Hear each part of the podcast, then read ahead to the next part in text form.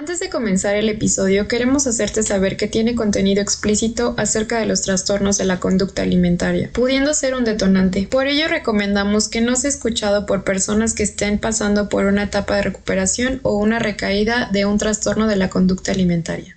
Mi mamá me lleva a los 13 años a Weight Watchers a bajar 6 kilos que parecían 60, porque claro, me los hizo sentir como si yo fuera extra, extra, extra large pues fue muy doloroso para mí y de ahí pues empecé en el mundo de las dietas, por supuesto. Tu cuerpo habla porque tu historia importa. Queremos hacer colectiva la experiencia y conectar. Porque tu vivencia es la de otros y merece ser escuchada. Somos dos nutrólogas que queremos brindar el espacio a todo eso que vemos pero no escuchamos. Porque eres más que un cuerpo. Yo soy Carla y yo soy Laura queremos escuchar lo que tu cuerpo habla. Bienvenidos a nuestro cuarto episodio de Tu cuerpo habla. El día de hoy tenemos como invitada a María Salazar. María Salazar la pueden encontrar como Enfermas de Belleza en Facebook y en Instagram. Ella es Body Food Freedom Coach y acompaña a mujeres en su camino a la liberación de la obsesión por la perfección física. También me acompaña mi querida compañera Lau. Lau, ¿cómo te encuentras el día de hoy? Hola, buenos días. Muy bien, gracias. Y la verdad es que muy, muy emocionada por la invitada de hoy. Pues si quieres, preséntate, María, si me faltó mencionar algo más que quieras compartirnos. Hola a todas, gracias por tenerme eh, aquí en su programa, en su podcast. Estoy súper contenta de poder compartir con ustedes estos espacios de sanación, porque pues, al final son esos, no son espacios de sanación. Si una sana, muchas sanamos. Con que una persona hable de sus experiencias, nos ayuda a las demás a hacer lo mismo y además a no sentirnos solas y además a saber cómo hacerlo y, es, es, muy mágico, ¿no? Cuando se comparte este tipo de, información y de vivencias. Así que les agradezco muchísimo, no necesito aunar más porque, bueno, creo que lo hiciste muy bien, gracias.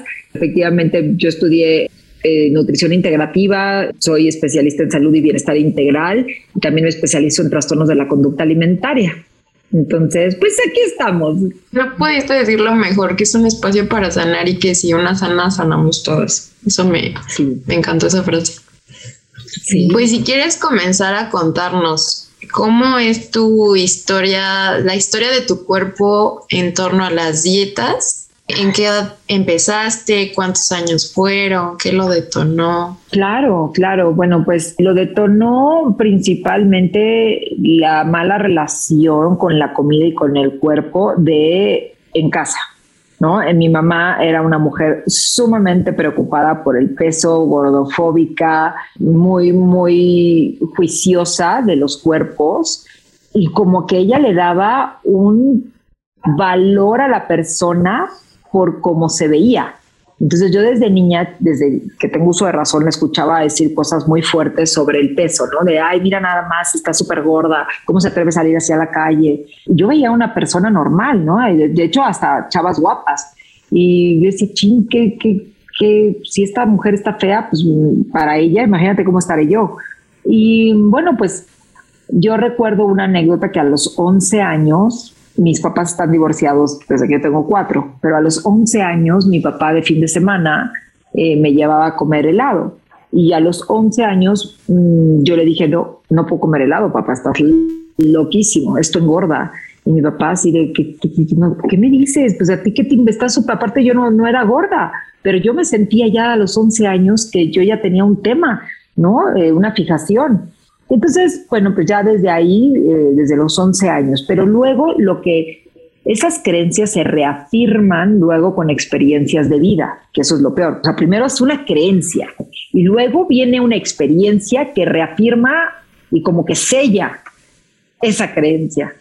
¿Y qué pasa? Pues me mandan a los 12 años a estudiar a un internado en Canadá y y bueno, pues ya regreso después del año y bajando del avión, mi mamá se me queda viendo y me dice, pero ¿qué te pasó? No te reconocí.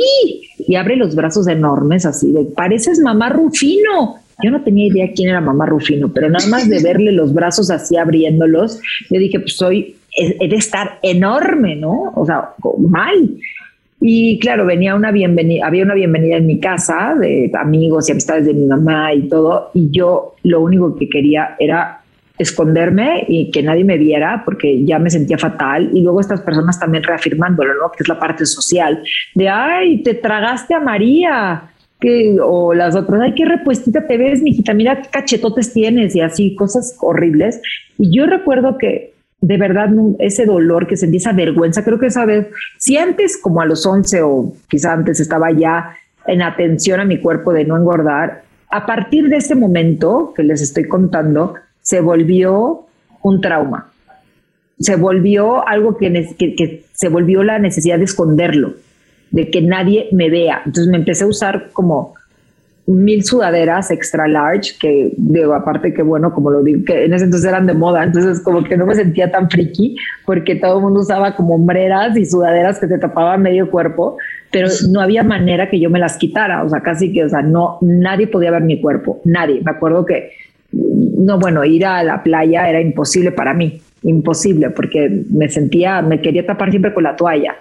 Y lo peor es que después de ese incidente de que te estoy diciendo que pues la reunión y, ay, mira qué repuestita estás y que te sentí fatal.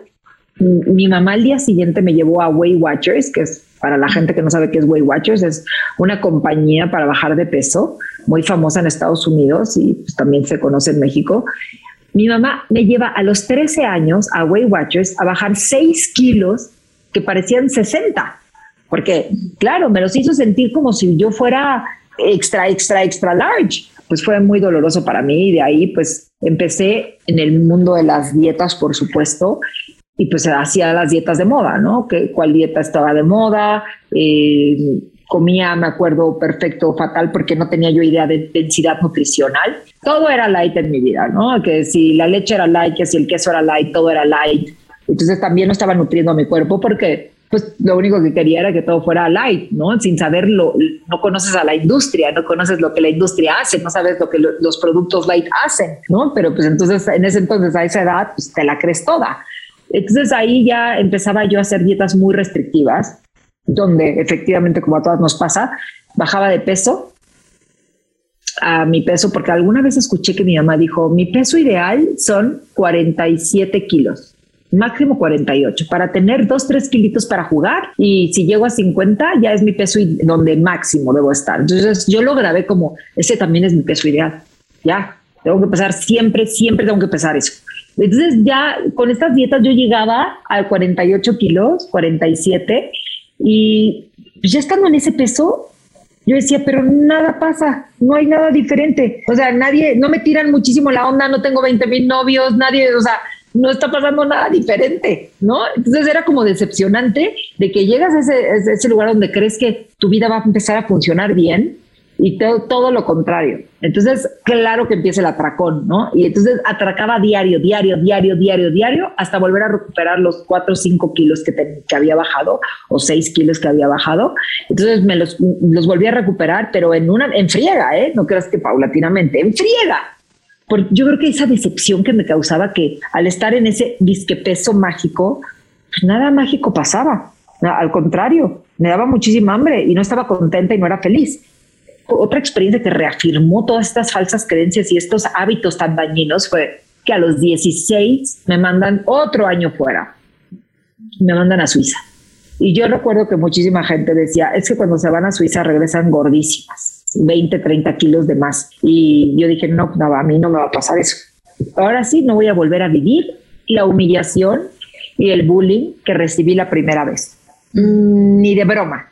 Entonces fui y había una chava de Costa Rica que era su tercer año en el internado. Y esta chava, el primer año, triplicó su tamaño. Para el segundo año lo empezó a bajar y para el tercer año, que fue cuando yo la conocí, ella no comía. Yo no sabía que a esa edad, pues a los 16 años, yo no tenía ni idea que existía algo que se llamaba anorexia. O sea, no tenía idea que había algo que se llamaban trastornos alimenticios. Yo solo estaba en guerra con mi cuerpo. Punto. Pero en guerra mal. Diario era 24-7 estar pensando qué voy a comer, qué voy a comer, qué voy a desayunar a la hora del desayuno, qué voy a comer y a la hora de la comida, qué voy a cenar. Y ahí de mi familia o de mis amigos o de alguien que me moviera los horarios, porque me volvía yo un energúmeno, ¿no? De, ¿cómo? Si comemos a las dos de la tarde, ¿qué les pasa? O sea, mi humor era horrible, ¿no? Todo lo regía la comida. Entonces, bueno, cuando llego al internet y veo a esta chava, dije, pues ella es mi mejor ejemplo de no comer. O sea, la tengo que seguir, ¿no? En silencio, porque obviamente ya no sabía que yo estaba copiando sus pasos. Pero dije, de aquí soy. Entonces, yo empecé, por ejemplo, comiendo una taza de cereal de All Brand, me acuerdo. O sea, pues todas las chavas en Suiza comen croissants y comen pan con chocolate y cosas así, ¿no? O, jamón y queso. Y yo, ah, no. Yo, mi taza de All Brand, con leche descremada y todo. Muy bien. Luego íbamos a clases. Y luego, a la hora de la comida, pues la ensalada con carne. Entonces ya comía yo ensalada con carne. A la hora de la noche, una manzana verde. Ok. Total que yo tenía que regresar, o sea, yo empecé escuela como en septiembre y yo tenía que regresar a México en diciembre para Navidad. Y yo dije, no, bueno, primero muerta que gorda. De hecho, ese era el lema de mi mamá. Primero muerta que gorda. En mi casa solo se escuchaba, primero muerta, prefiero morirme a ser gorda. Entonces, claro, eso yo lo traía muy, muy, muy en mi, inconsciente. Entonces, yo dije, no, pues primero muerta que gorda, que me vuelva a pasar lo, lo, lo que me pasó del bullying familiar y no, entonces, claro que empecé, como les dije, y ya para el segundo mes mi ingesta era, nunca conté calorías, gracias a Dios, ya estaba yo suficientemente enferma mental, que pues, es una enfermedad mental, este, pero no se me dio por contar calorías, pero sí se me dio por reducir cada vez más los, los, las porciones. Entonces, acababa yo por comer menos de media taza de All Brand. Luego a la hora de la comida solo comía ensalada y en la noche una manzana verde. Esa era mi ingesta. Claro que cuando llego a Navidad, pesando como 44 kilos, la gente era de, ¡Wow! Te ves divina, qué bárbara, que te, te sienta muy bien estudiar en el extranjero, qué bueno que te mandaron, te ves, ¡Wow! Entonces dije, bueno, ya entendí, me sentí súper feliz de que, pues lejos de que no me hicieron bullying, me veían y me alababan y era yo wow y era yo lo máximo. Entonces yo dije, tengo que hacer lo que sea para mantenerme en este peso me vale. O sea, ahora sí que primero prefiero morirme a salirme de, pues, de este estado, ¿no? y, bueno, pues así estuve hasta que un día vi una revista de moda, creo que era Cosmopolitan o Vanidades, yo ni, siquiera, no me acuerdo, yo ya tenía como 21 años. Y el título de esa revista era Testimonios de seis chavas que comen y no engordan. Y yo, ¡Ah! ¿cómo? ¿Cómo? No, o sea, claro, ¿cómo? Entonces empecé a leerla y estas seis chavas contaban su testimonio de bulimia, de vomitar. Y yo decía, ¿eso se puede? Y, yo leía cómo cada una de estas seis chavas empezó y cómo le hizo. Una se metía en el dedo, otra se metía en el, cepillo de dientes. Y, estos tips que yo dije, para mí fueron tips. Y que si acaso, no recuerdo, la revista hablaba de, los, de las uh, consecuencias, hice caso omiso, porque a mí lo único que se me quedó grabado en el cerebro fue el título, que ellos siempre ponen títulos que te capturen, que te, ¿no? Para que puedas interesarte. Y pues para mí el, lo único que se me quedó fue comer y no engordar. De aquí soy. Entonces dije, ah, cerré la revista y dije, maravilloso, lo voy a empezar a hacer así, ya no voy a tener que sufrir tanto tan, con dietas tan restrictivas, voy a poder comer y luego vomitar, está increíble, ¿no? Entonces empecé los domingos, dije, ah, pues el típico domingo que todo el mundo come más y que dicen que es tu día de permiso, que qué horror, nada más de recordar cómo era esto, es que no lo puedo creer, lo que nos hacemos o nos, y yo me hacía. Y entonces agarré y empecé a vomitar los domingos. Y luego dije, ah, pues si es domingo, pues también el fin de semana entero. Entonces empecé todos los fines de semana, creyendo erróneamente que yo controlo lo que estoy haciendo, sin saber lo que está pasando, sin tener idea de lo que son trastornos alimenticios, ni que, ¿no? Entonces, efectivamente, después, ah, pues en la semana también, se me antoja algo, pues voy, me lo como y vomito. Y claro, esto va superándote y va tomando control de tu mente y de tu cuerpo. ¿Por qué? Porque se vuelve a una adicción, una adicción y te vas dando cuenta que también es un regulador emocional, pero también te vas dando cuenta que tu cuerpo lo necesita porque es una forma de sedarte, de anestesiar tus sentimientos y tiene muchas aristas, ¿no? No es solo una. Por eso trastornos alimenticios es la enfermedad mental más difícil de sanar, porque efectivamente toca la parte física, mental, emocional y la conexión contigo o la desconexión contigo más bien. Entonces, pues así empecé hasta que empezó a ser tan crónico. Yo creo que duré tres años en una parte tan crónica porque ya era, ya vomitaba yo seis a ocho veces al día. Y cómo fui que me di cuenta, pues obviamente que tu cuerpo se va, cada cuerpo es distinto. Hay gente que se consume más rápido y hay gente que no se consume tan rápido, sin embargo se sigue consumiendo, ¿no? Pero en, lo mío fue tan crónico y tan rápido que sí ya era muy notorio, que se me salía en la clavícula, estaba yo en los huesos.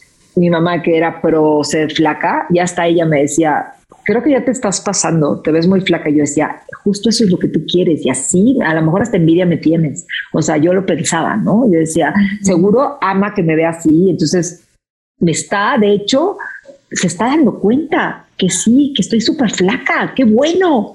Y bueno, después, sí, me está viendo. Y yo montaba caballos, entonces lo que pasó es que me empecé, un día me desmayé ahí antes de subirme al caballo. Y entonces me desmayé, perdí los esfínteres, fue súper vergonzoso para mí. Fue justo cuando venía yo entrando y vi al chavo que me gustaba. Este cuate era ginecólogo y me encantaba. A mí ese chavo es como señor. Yo tenía 20, tres, algo así, y él tendría, no sé, 30 a lo mejor. Y entonces yo lo vi y lo iba a saludar y me desvanecí, ¿no? Y cuando cobro, cuando despierto, que haber sido, no sé, segundos o minutos, no sé cuánto tiempo me fui, pues ya sabes que estoy tirada en el suelo y empiezo a oler a que me hice del baño. Imagínate la vergüenza. Y él tratándome de ayudar. Y yo, no, no, no, no, no, no, no me ayudes, no, gracias, no. Aléjate, aléjate. Sí, por favor, no, no, y, fue horrible porque pues me estaba yo súper avergonzada y yo sé que pues él era un cuate muy maduro y lo que tú quieras, y me dijo, no pasa nada, y él tratando de decir, no pasa nada, y yo, no, no, no, quiero a mi mamá, háblale a mi mamá, entonces ya vino mi mamá por mí, me llevaron al hospital, y efectivamente, pues el doctor le dijo, es que tu hija no tiene, tiene baja de minerales, baja de esto, baja de aquello, entonces ella tiene bulimia, y mi mamá tiene que bulimia. Y entonces ya me acuerdo que salí y mi mamá furiosa conmigo. ¿Cómo te estás haciendo esto, carajo? ¿Cómo es posible? Eres muy inteligente para unas cosas, no entiendo. Me puso una regañiza. Cuando el doctor me dijo que estaba yo baja de potasio y mi mamá me regañó y yo no podía parar, este, dije, ah, pues potasio, plátano. Ajá, ya sé, todos los días puedo vomitar todo menos mi licuado de plátano, porque ese es el que me va a dar el potasio que me hace falta, ¿no? Y entonces así ya no voy a estar en problemas. Lo que es ya una mente primero inconsciente, poco educada y súper enferma. Y luego, pues obviamente por la desnutrición, rezaba cualquier superficie y se me levantaba el pellejo. ¿no? Entonces, pues ya mis manos parece como que un tigre me había arañado o un gato o lo que fuera porque estaban todas marcadas con costras. Entonces ahí ya, sí, otra vez fue como alerta, alerta, algo está pasando con tu hija, ¿no? Y mi mamá pues ya súper enojada, mis papás como repito son divorciados, mi papá no se involucraba casi nada o nada, ¿no? Era un papá muy, bastante ausente. Y mi mamá pues también era emocionalmente muy ausente porque aunque ella nunca lo reconoce, pues ella tiene trastornos seguro, porque para mí, hoy día sabiendo lo que sé, una mamá que comía lo mínimo durante la semana, lo mínimo era desayuno un té inglés, como poquitito pollo con tantitas verduras y ceno otro té inglés. Porque en su filosofía de vida era yo me cuido mucho entre semana para poder tener el cuerpo que tengo y el fin de semana entonces ya puedo darme el lujo de comer lo que quiera. Y esa era mi mamá. De lunes a viernes en la tarde se mataba de hambre. Sí la recuerdo yo. Y ya en la tarde mi mamá ya se metía a la cama a ver películas y tragaba. Se me antoja una pizza, se me antoja helado, se me antoja no sé qué, y así hasta el domingo. Entonces, para mí eso era normal.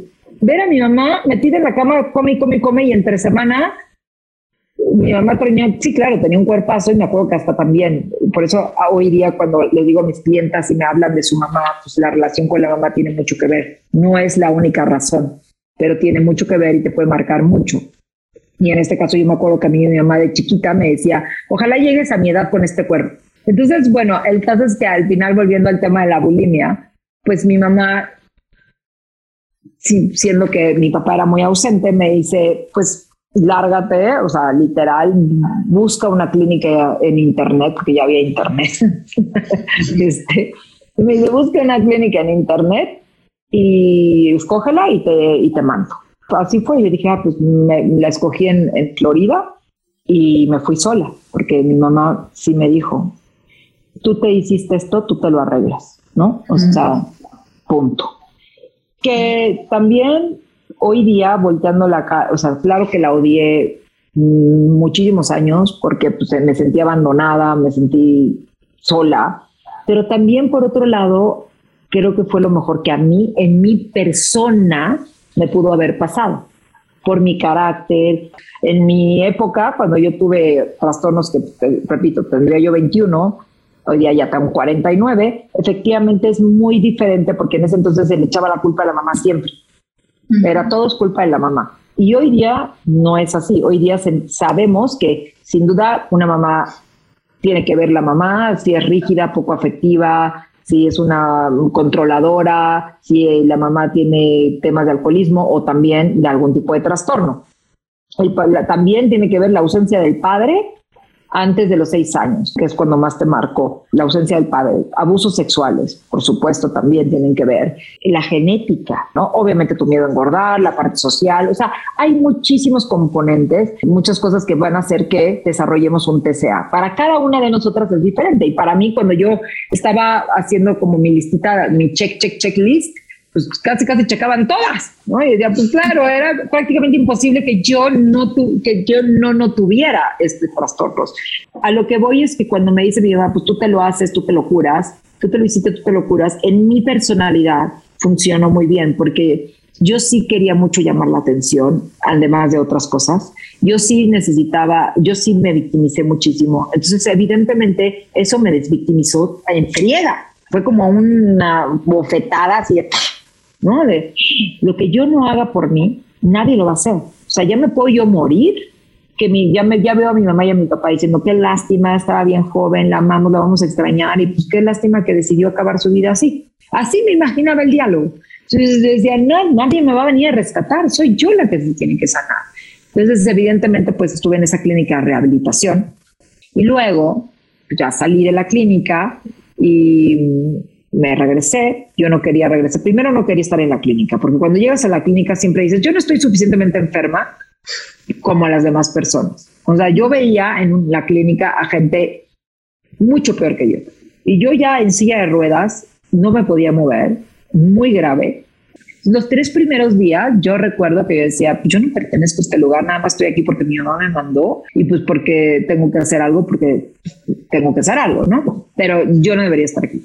Ya el tercer día que empecé con terapias de grupo y todo, me rendí dije, no, bueno, sí, sí tengo un problema y sí quiero sanar. Sobre todo era, sí quiero sanar. Yo te quiero hacer una pregunta, bueno, dos, de hecho. La primera que ya no la resolviste un poquito, pero es, ¿Crees que con todos estos ciclos, como nos lo platicabas, ¿no? Regres, recuperabas ese peso, pero volvías a caer en otra dieta o volvías a buscar. Lo que te llevaba, ¿crees que era esta aprobación o esta atención que buscaba? O sea, ¿qué era lo que te hacía regresar? ¿Y cuánto tiempo estuviste en la clínica? Lo que me hacía regresar era justamente eso, ¿no? La aceptación de los demás. En mi caso, justamente era para que se sintieran orgullosos de mí y me vieran. Sí, wow, este, como que lo único que valía en mi vida, yo, mi único deber, mi único deber era estar flaca. Era como lo único, tu, tu único deber, ni siquiera es estudiar. Tu deber es estar flaca. ¿No? O sea, no, no puedes engordar porque tienes todo, o sea, te dan todo y lo único que te piden, eso es lo que, como yo lo grabé, ¿eh? lo único que te piden es que estés flaca porque solo así te ven, porque para mí era la constante crítica. Y luego eso fue de niña, de 11, 12, 13, pero luego, claro, cuando ya eres adolescente, pues quieres gustarle a los chavos y yo me llevaba con mis primos. Y mis primos siempre les gustaban pues, las flacas, o sea, allá entra el tema social. Empieza por un lado familiar y luego pero, o sea, ya se extiende a la parte donde tú sales y ya estás en, en, una edad en la que la gente te reafirma que vales y estás guapita y estás bonita. Y me llegaron a decir, y nunca lo voy a olvidar, me llegaron a decir, es que tienes una cara muy linda, pero pues sí tienes unos kilitos de más, qué lástima, ¿no? Entonces era el qué lástima, es eso, qué lástima. O sea, para mí fue muy fuerte que me dijeran qué lástima. Para mí no era opcional el no hacer dieta, porque además todo allá afuera te decía que estaba bien hacer dietas. Todo es dietas, todo es dietas, todo es dietas. O sea, tu mamá hace dieta, la prima hace dieta, la tía hace dieta, las revistas te, te, dicen las dietas son estas, son las de boda, las tele también te venden todo esto para tener dietas. Entonces, en ese entonces no habían redes sociales, pero pues todo el mundo, ¿no? Va a ser una boda, un mes antes no comes. Y todas tus amigas hacían lo mismo. Entonces tú decías, pues, es normal, no estoy haciendo nada normal. O sea, ni siquiera te lo cuestionas en el, podrá estar mal, podrá ser, podrá ser insano. No, hombre, es, yo soy una más de todas mis amigas que están a dieta y cuando fallo, pues soy yo la que falla. Yo no tengo eh, la fuerza de voluntad que Mónica o Patricia o, Lorena o mis amigas tienen, o Renata o como se llame, ¿no? O sea, yo fallé porque yo no tengo la fuerza de voluntad que se requiere. Y entonces ahí entramos en el círculo, ¿no? Vicioso de, pues soy un fracaso, ¿cómo es posible? Yo no puedo, no, no puedo aguantar como las demás, no valgo nada, y entonces eso, pues, ¿qué hace? Que, que vayas y comas para poder sentir mejor después de la paliza que te estás dando mentalmente, y entonces tragas. Y luego vuelves a tener la culpa, y luego vuelves a restringir y vuelves a hacer una otra dieta, hasta tomar pastillas, que también tomé pastillas y me hice dos liposucciones. Y total, en mi vida era todo se vale menos ser gordo. Mm.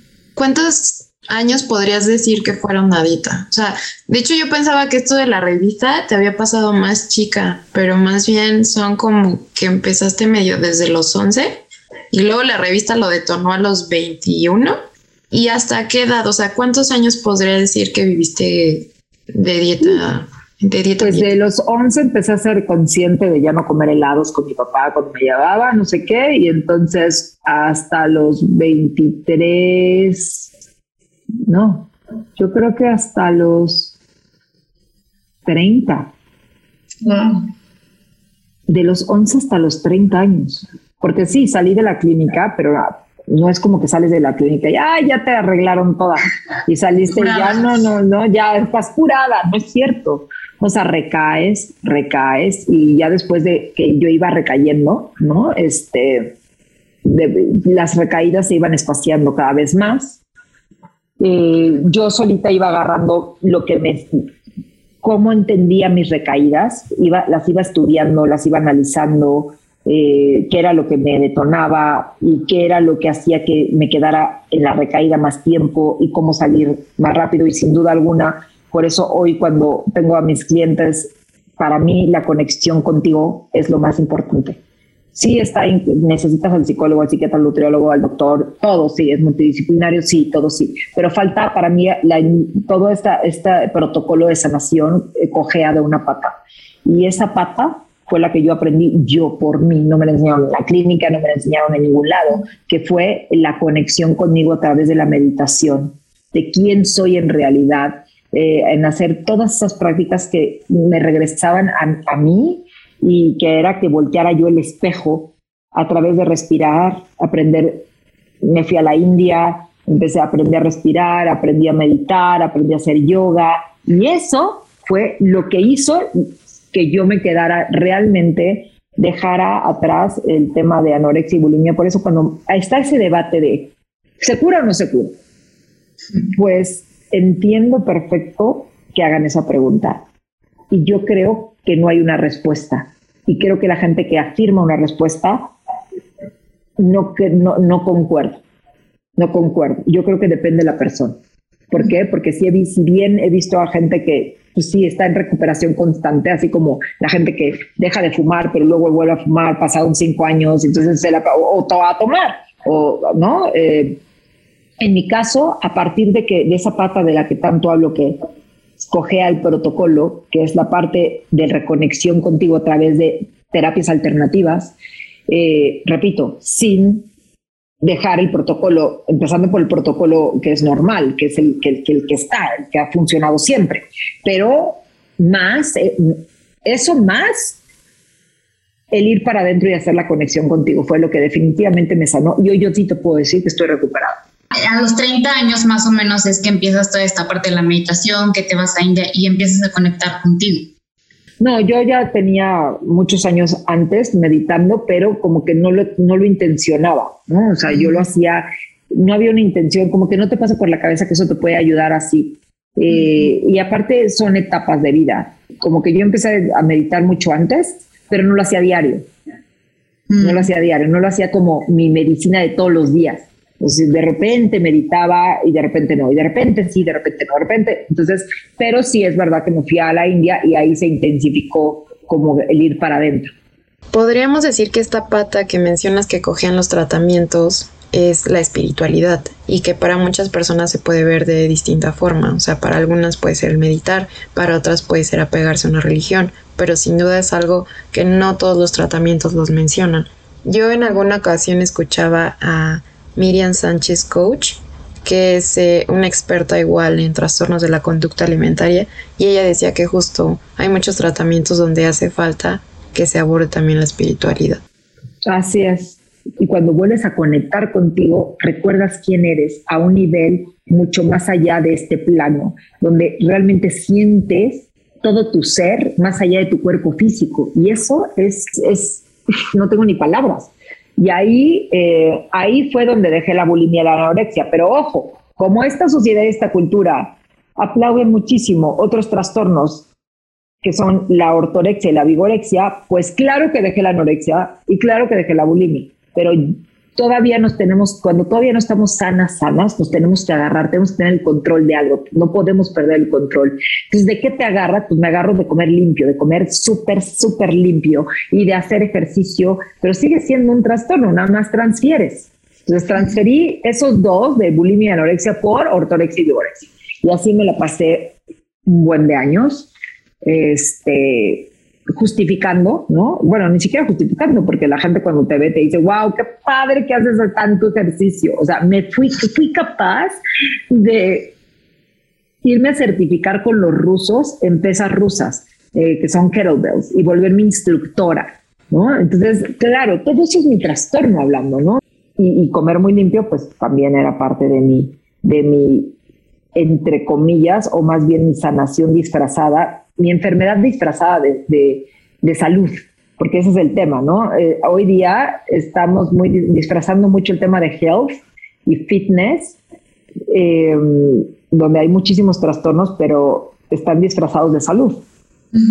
Ahorita que mencionas esto de que quería ser entrenadora, recordé que me habías contado antes, antes ya habíamos tenido la oportunidad de hacer online, y me habías contado que tú querías ser gastrónoma, ¿no? O sea, que querías hacer repostería y era tu pasión. Y me quedo pensando cómo la cultura de la dieta es tan poderosa y tan fuerte que incluso roba lo, que te apasiona y te termina llevando a hacer otras cosas que aunque no son tu pasión son más seguras entre comillas. Porque he escuchado muchas historias así de a mí me apasionaba esto pero terminé siendo entrenadora o terminé estudiando nutrición también Exacto, exactamente. Mi pasión era ser chef y sí, estudié la carrera de chef en París y sí me gradué en Cordon Bleu y de cocina y de repostería.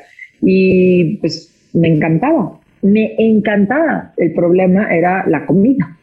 Que yo no hacía las paces. Entonces yo decía, yo tengo que estar haciendo comida y no la comer y voy a engordar y prefiero dejar. No es para mí y, dejé esa pasión tan grande y luego me pasó lo mismo con los vinos, ¿no? Amo los vinos, estudié enología y viticultura dos años en una universidad y entonces yo me notaba un poquito inflamada o hinchada después de una prueba de vinos y yo decía, esto engorda, no, ya no, tampoco voy a ser sommelier. Entonces fui, dejé mis grandes pasiones que eran la cocina, la gastronomía, todo lo que eran los vinos. ¿Por qué? Por volverme instructora y nutrióloga. Yo hoy en día ya no me arrepiento porque gracias a Dios me encanta lo que hago, descubrí la nutrición integrativa, que es justamente lo que hablábamos hace rato con Laura, que era que qué padre que hoy día las nutriólogas, porque en mí, en mi teoría, está para mí, en mi percepción, están las nutriólogas del viejo mundo o las digo el viejo mundo las nutriólogas de, la, de, la vieja escuela y las nutriólogas de la nueva escuela. Las nutriólogas de la nueva escuela son las que a mí a mí me llaman la atención, a mí me encantan, ¿no? Porque es justamente lo que yo hago, que es la parte de física, mental, emocional, espiritual, que es la parte integrativa, que es la parte integral, que no importa que te enseñe yo a comer lechuga o a comer muy bien si por dentro estás rota, o sea, te este, estás comiendo tus emociones, todas estas cosas que estas nuevas nutriólogas, las nutriólogas de la nueva generación ya revisan, ¿no? Que lo han visto siempre que es algo que existe desde toda la vida en Oriente, ¿no? Al final ellos ven el cuerpo como un todo. Nosotros en Occidente somos los que no hemos visto las cosas así, nos hemos tardado muchísimos años en entender que el cuerpo no, es, no, es, no son partes, ¿no? no es, es un todo eh, y, y que todo está conectado. Donde yo realmente empecé a ser más regular en mis prácticas, eh, de meditación, de yoga, que también me certifiqué en yoga. Y este, cuando empecé realmente a hacer esto como una, no me gusta la palabra disciplina, me gusta más como ritual. Cuando empecé a hacer de mi vida un ritual de amor y respeto a mi cuerpo, ya olvídate de la ortorexia, olvídate de la vigorexia, ya no cero doy clases de entrenamientos, yo ya no hago ejercicio diario. Si tengo tiempo, lo hago. Sí me muevo, muevo el cuerpo todos los días por movimiento, a diferencia de antes hacer ejercicio todos los días para merecerme la comida. Hoy día simplemente es un body flow, que a veces voy a caminar 20 minutos, a veces hago yoga 20 minutos, pero solo es 20 minutos para, para mi bienestar no para bajar de peso. Y también la comida como de todo, todo, todo, todo. Y todo es todo, de que literal ayer, se los juro, eh, me fui al cine con mi novio entre semana y no habíamos comido y fuimos al centro, nunca comemos en centros comerciales. Y dije, fue como, ay, sí, no importa, vamos, ¿qué comemos? No, y eran las seis de la tarde y me dice, ¿se te antojaría McDonald's? Y lo así como, McDonald's. Y yo, va, ¿no? Sí. Y ya me comí mi hamburguesa. Eso era imposible para mí antes. Imposible. O sea, era literal la palabra imposible. El comerme una hamburguesa y ni siquiera, no, no solo no sentir culpa, es que no sentí nada. Sentí rico cuando me la comí, luego se me olvidó que me la comí porque me metí a la película y ya, me disfruté muchísimo. Y eso es, eso es vivir libre. Por eso sí te puedo decir que estoy recuperada. Y que la recuperación para ciertas personas sí es posible. Hay gente que vivirá recuperándose, o sea, o vivirá en recuperación toda la vida, que también pues, está bien. Mencionaste mucho que buscabas el control, tenías el control, ya sea o con, o sea, a través del vómito o en la ortorexia, ¿no? O sea, los alimentos limpios. Y en lo personal, cuando he tocado esta parte justamente de la espiritualidad, me he dado cuenta que lo más importante justo es soltar el control. Entonces, ¿crees que va un poco de la mano en la sanación de un trastorno el soltar el control? Que al final, cuando haces una dieta, tal vez te ayuda en ese momento, pero que ya después no te funciona. Sin duda, parte de la sanación es perder el control y perder también la idea de perfección. O sea, una parte que tenemos en común todas las que hemos pasado o pasan por trastornos alimenticios es eso, es miedo a soltar el control, por no saber si tu cuerpo no va a poder parar de comer, va a engordar, muchas cosas que tenemos en la cabeza, unas creencias que entiendo que son miedos bien, o sea, que, que, tienen razón, están bien fundamentados, pero no son reales, no son reales. Pero sí, tiene todo que ver el perder el control, el rendirse. Cantaría que se quedara una buena eh, oración del final, Dios, dame la serenidad para aceptar las cosas que no puedo cambiar, la valentía para cambiar las cosas que sí puedo y la sabiduría para diferenciar entre una y la otra. ¿no? Entonces, de verdad es súper bonito el, rendirse. Rinde, ríndete, no quieras estar perfecta, ríndete, no quieras esperar que tu cuerpo sea el de nadie más que el tuyo, ríndete a saberte perfecta en todos tus aspectos y que eres, no necesitas cambiar nada. Ríndete. Exacto. Exacto. Se me puso la piel chinita, María, con esa frase. me encantó. Qué bueno. y la verdad, yo este, igual, si quieres para ir cerrando, yo te admiro mucho porque tu historia es impresionante y ver que lograste sanar y así sin un entorno que estuviera a lo mejor tan al pendiente ahí abrazándote, apapachándote como te lo hubieras merecido. O sea, la verdad en ese sentido digo, wow, qué deseos de querer sentirte libre y sentirte a gusto y habitar tu cuerpo. Entonces, híjole, de verdad te admiro mucho por eso y te agradezco que además nos compartas tu historia así tan transparente. Yo creo que otras muchas personas se van a beneficiar de eso. Qué bueno, me da muchísimo gusto compartir esto con todo mundo, con todas, y les agradezco a ustedes por, pues, por brindarme la oportunidad de, y, no solo la oportunidad, sino la alegría y el honor de estar con ustedes en su podcast. Gracias por la confianza.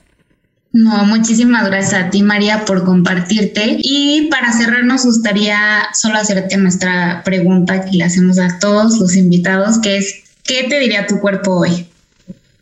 Gracias. No, me encantó también. Y con ese ánimo y ese grito.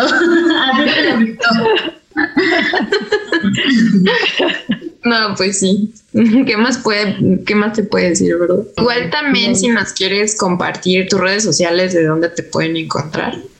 Claro que sí, pues en Instagram estoy como enfermas de belleza mi página web, que me encanta, no sé, yo creo que porque la hice yo con mis manitas y me encanta. Entonces, mi página web es www.mariasalazar, la primera con S y la segunda con Z, punto MX.